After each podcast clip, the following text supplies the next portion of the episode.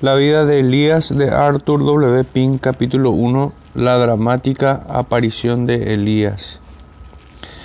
Elías apareció en la escena de la acción pública durante una de las horas más oscuras de la triste historia de Israel. Se nos presenta al principio de Primera de Reyes 17, y no tenemos que hacer más que leer los capítulos precedentes para descubrir el estado deplorable en que se hallaba entonces el pueblo de Dios. Israel se había apartado flagrante y dolorosamente de Jehová, y, aquello que más se le oponía estaba establecido de modo público. Nunca había caído tan bajo la nación favorecida. Habían pasado 58 años desde que el reino fue partido en dos a la muerte de Salomón. Durante ese breve periodo nada menos que siete reyes reinaron sobre las diez tribus, y todos ellos sin excepción eran hombres malvados. Es en verdad doloroso trazar sus tristes carreras y aún más trágico ver cómo ha habido una repetición de las mismas en la historia de la cristiandad. El primero de esos siete reyes era Jeroboam. Acerca de él leemos que hizo dos becerros de oro y dijo al pueblo, Harto habéis subido a Jerusalén, he aquí tus dioses, oh Israel, que te hicieron subir de la tierra de Egipto. Y puso el uno en Betel y el otro puso en Dam y esto fue ocasión de pecado, porque el pueblo iba a adorar delante del uno hasta Adán. Hizo también casa de altos e hizo sacerdotes de la clase del pueblo que no eran de los hijos de Leví. Entonces instituyó Jeroboam solemnidad en el mes octavo, a los quince del mes, conforme a la solemnidad que se celebraba en Judá, y sacrificó sobre el altar. Así hizo en Betel, sacrificando a los becerros que había hecho Ordenó también en Betel sacerdotes de los altos que él había fabricado. Primera de Reyes 12, 28 al 32. Quede debidamente claro que la apostasía comenzó con la corrupción del sacerdocio, al instalar en el servicio divino hombres que nunca habían sido llamados y aparejados por el Señor. Del siguiente rey, Nadab, se dice que hizo lo malo ante los ojos de Jehová andando en el camino de su padre y en sus pecados con que hizo pecar a Israel. Primera de Reyes 15:26. Le sucedió en el trono el mismo hombre que le había asesinado, Baasa. Primera de Reyes 15:27. Siguió después Ela, un borracho, quien a su vez fue asesinado. Primera de Reyes 16, 8 al 10. Su sucesor, Simri, fue culpable de traición. Primera de Reyes 16, 20 le sucedió un aventurero militar llamado Omri, del cual se nos dice que hizo lo malo delante de los ojos de Jehová e hizo peor que todos los que habían sido antes de él, pues anduvo en todos los caminos de Jeroboam, hijo de Nabat, y en su pecado con que hizo pecar a Israel, provocando a ira a Jehová, Dios de Israel, con sus ídolos. Primera de Reyes 16, 25, 26. El ciclo maligno fue completado con el hijo de Omri, ya que era aún más vil que todos los que le habían precedido. Y Acab, hijo de Onri, hizo lo malo a los ojos de Jehová sobre todos los que fueron antes de él, porque le fue ligera cosa andar en los pecados de Jeroboam, hijo de Nabat, y tomó por mujer a Jezabel, hija de Edbaal, rey de los Sidonios, y fue y sirvió a Baal y lo adoró. Primera de Reyes 16, 30 al 31. Esta unión de Acad con una princesa pagana trajo consigo, como bien podía esperarse, pues no podemos pisotear la ley de Dios impunemente, las más terribles consecuencias. Toda traza de adoración pura a Jehová desapareció en breve espacio de tiempo y en su lugar la más grosera idolatría apareció en forma desenfrenada. Se adoraban los becerros de oro en Dan y en Betel. Se edificó un templo a Baal en Samaria. Los bosques de Baal se multiplicaron y sus sacerdotes se hicieron cargo por completo de la vida religiosa de Israel. Se declaraba llanamente que Baal vivía y que Jehová había cesado de existir. Cuán vergonzoso era el estado de cosas que se ve claramente en las palabras que siguen. Hizo también Acab un bosque y añadió a Acab haciendo provocar a ira a Jehová Dios de Israel, más que todos los reyes de Israel que antes de él habían sido. Primera de Reyes 16:33. El desprecio a Jehová Dios y la impiedad más descarada habían alcanzado su punto culminante. Esto se hace más evidente aún en el versículo 34. En su tiempo, y el de Betel reedificó a Jericó. Ello era una afrenta tremenda, pues estaba escrito que Josué les juramentó diciendo, maldito delante de Jehová el hombre que se levantare y reedificare esta ciudad de Jericó. En su primogénito eché sus cientos, y en su menor asiente sus puertas. Josué 6, 26. La reedificación de la maldita Jericó era un desafío abierto a Dios. En medio de esta oscuridad espiritual y degradación moral apareció en la escena de la vida pública con repentino dramatismo un testigo de Dios, solitario pero sorprendente. Un comentarista eminente comienza sus observaciones sobre Primera de Reyes capítulo 17 diciendo, El profeta más ilustre, Elías, fue levantado durante el reinado del más impío de los reyes de Israel. Este es un resumen sucinto pero exacto de la situación en Israel durante ese tiempo. Y no solo eso, sino, sino que procuraba la, la clave de todo lo que sigue. Es en verdad triste contemplar las terribles condiciones prevalecientes. Toda luz había sido extinguida, toda voz de testimonio divino había sido acallada. La muerte espiritual se extendía por doquier y parecía como si Satanás hubiera obtenido realmente el dominio de la situación. Entonces Elías Tisbita, que era de los moradores de Galaad, dijo a Acab, Vive Jehová Dios de Israel, delante del cual estoy, que no habrá lluvia ni rocío en estos años, sino, sino por mi palabra. Primera de Reyes 17.1. Dios con mano firme levantó para sí un testigo poderoso. Elías aparece ante nuestros ojos de la manera más abrupta. Nada se nos dice de quiénes eran sus padres o de cuál fue su vida anterior. Ni siquiera sabemos a qué tribu pertenecía, aunque el hecho de que fuera de los moradores de Galaad pareciera indicar que pertenecía a Gad o a Manasés, toda vez que Galaad estaba dividido entre las dos. Galaad se extendía al este del Jordán, era silvestre y despoblado, sus colinas cubiertas de bosques frondosos, su formidable soledad era sólo turbada por la incursión de los arroyos, sus valles eran guaridas de bestias salvajes. Como hemos observado con anterioridad, Elías se nos presenta de modo extraño en la narración, divina, sin que se nos diga nada de su linaje ni de su vida pasada. Creemos que hay una razón típica por la cual el Espíritu no hace referencia alguna a la ascendencia de Elías.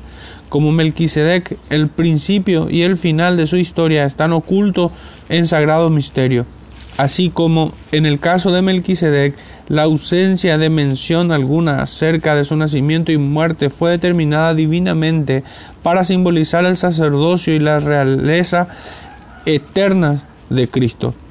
Así también el hecho de que no conozcamos nada acerca del padre y de la madre de Elías, y el hecho ulterior de que fuera traspuesto sobrenaturalmente de este mundo sin pasar por los portales de la muerte, le señalan como el precursor simbólico del profeta eterno.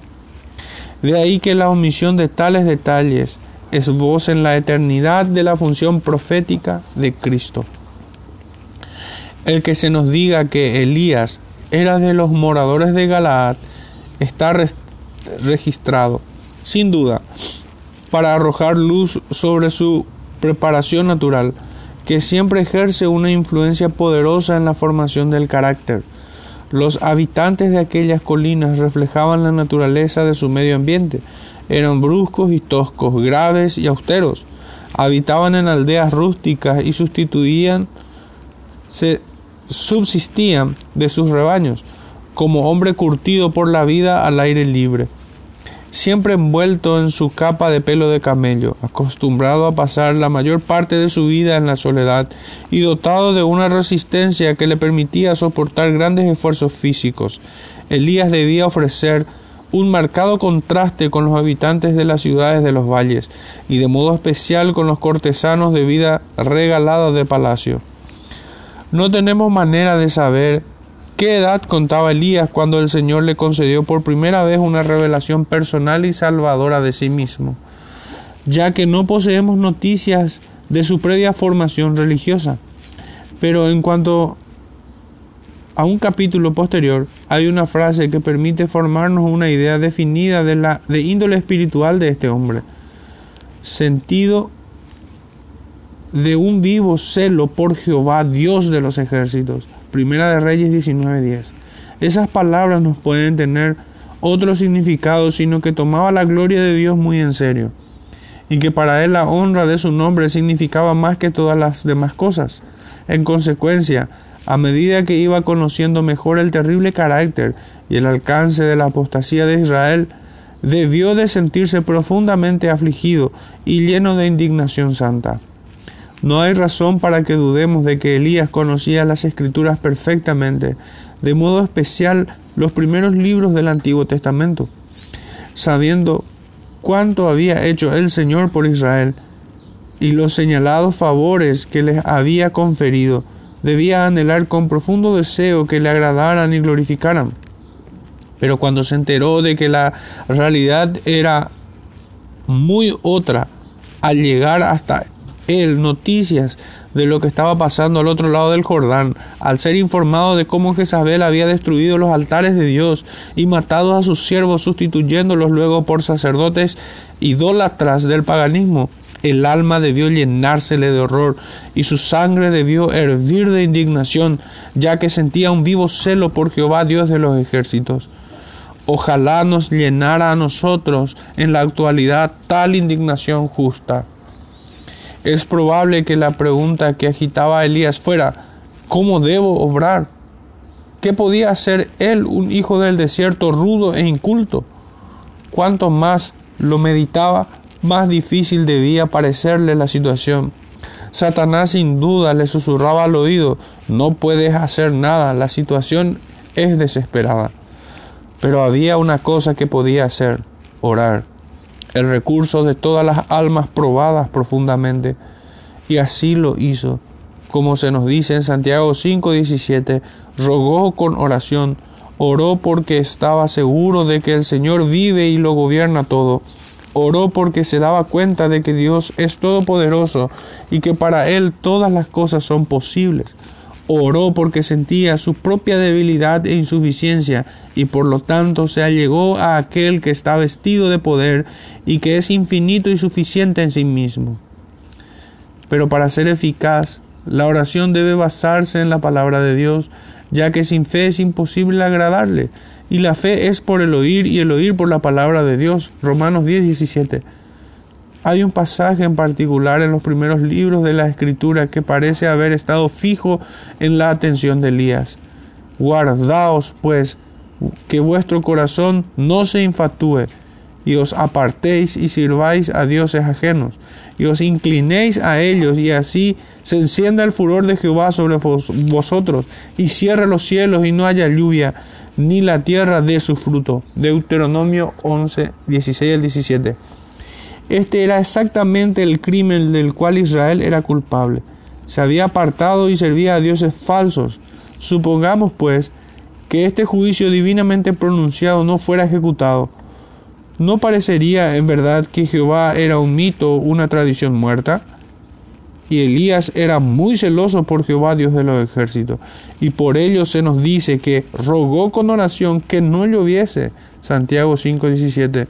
De ahí aprendemos una vez más lo que es la verdadera oración.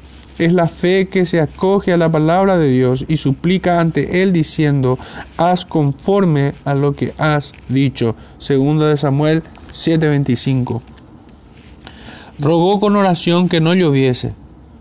¿Hay alguien que exclame, qué oración más terrible? Si es así, preguntémonos nosotros, ¿no era mucho más terrible que los favorecidos descendientes de Abraham, Isaac y Jacob despreciaran a Dios y se apartaran de él, insultándole descaradamente al adorar a Baal? ¿Desearía que el Dios tres veces santo cerrara los ojos ante tales excesos? ¿Puede pisotearse sus leyes impunemente? ¿Dejará el Señor de imponer al justo castigo? ¿Qué concepto del carácter divino se formaría en los hombres si Dios hiciera caso omiso a las provocaciones? Las escrituras contestan que porque no se ejecuta luego sentencia sobre la mala obra, el corazón de los hijos de los hombres está en ellos lleno para hacer mal. Eclesiastés 8:11. Y no solo eso, sino que Dios declaró, estas cosas hiciste y yo he callado. Pensabas que de cierto sería yo como tú. Yo te arguiré y pondré las delante de tus ojos. Salmo 50, 21. Ah, amigo lector, hay algo muchísimo más terrible que las calamidades físicas y el sufrimiento, la delincuencia moral y la apostasía espiritual. Pero, ay, se comprende tan poco esto hoy en día. ¿Qué son los crímenes cometidos contra el hombre en comparación con los pecados arrogantes contra Dios? Asimismo, ¿Qué son los reveses nacionales comparados con la pérdida del favor divino? La verdad es que Elías tenía una escala de valores verdadera, sentía un vivo celo por Jehová Dios de los ejércitos, y por lo tanto rogó que no lloviese. Las enfermedades desesperadas requieren medidas drásticas, y al orar Elías recibió la certeza de que su petición era concedida, y que tenía que ir a comunicárselo a Cap, cualesquiera que fueran los peligros personales a los que el profeta pudiera exponerse, tanto el rey como sus súbditos debían conocer la relación directa existente entre la terrible sequía que se avecinaba y los pecados que la había ocasionado. La tarea de Elías no era pequeña y requería muchísimo más que valentía común que un montañés inculto se presentara sin ser invitado ante un rey que desafiaba los cielos era suficiente para asustar al más valiente.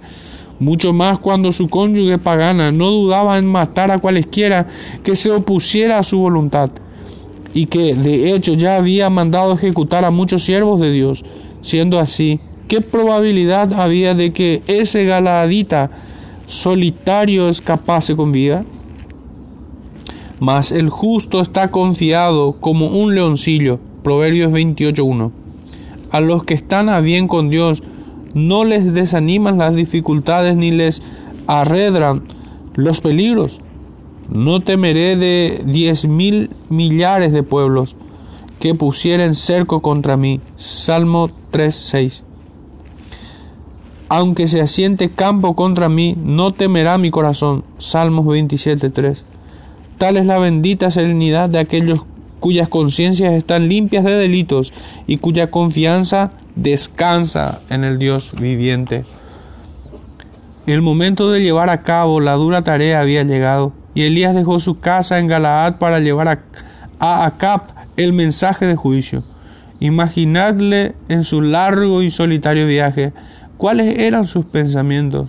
¿Se acordaría de la semejante misión encargada a Moisés cuando fue enviado por el Señor a pronunciar su ultimátum al soberbio monarca de Egipto? El mensaje que él llevaba no iba a agradarle más al rey degenerado de Israel. No obstante, tampoco tal recuerdo había de disuadirle o intimidarle, sino que el, el pensar en la secuela había de fortalecer su fe Dios el Señor no abandonó a su siervo Moisés, sino que extendió su brazo poderoso en su ayuda y le concedió un completo éxito en su misión. Las maravillosas obras de Dios en el pasado deberían alentar siempre a sus siervos en el presente.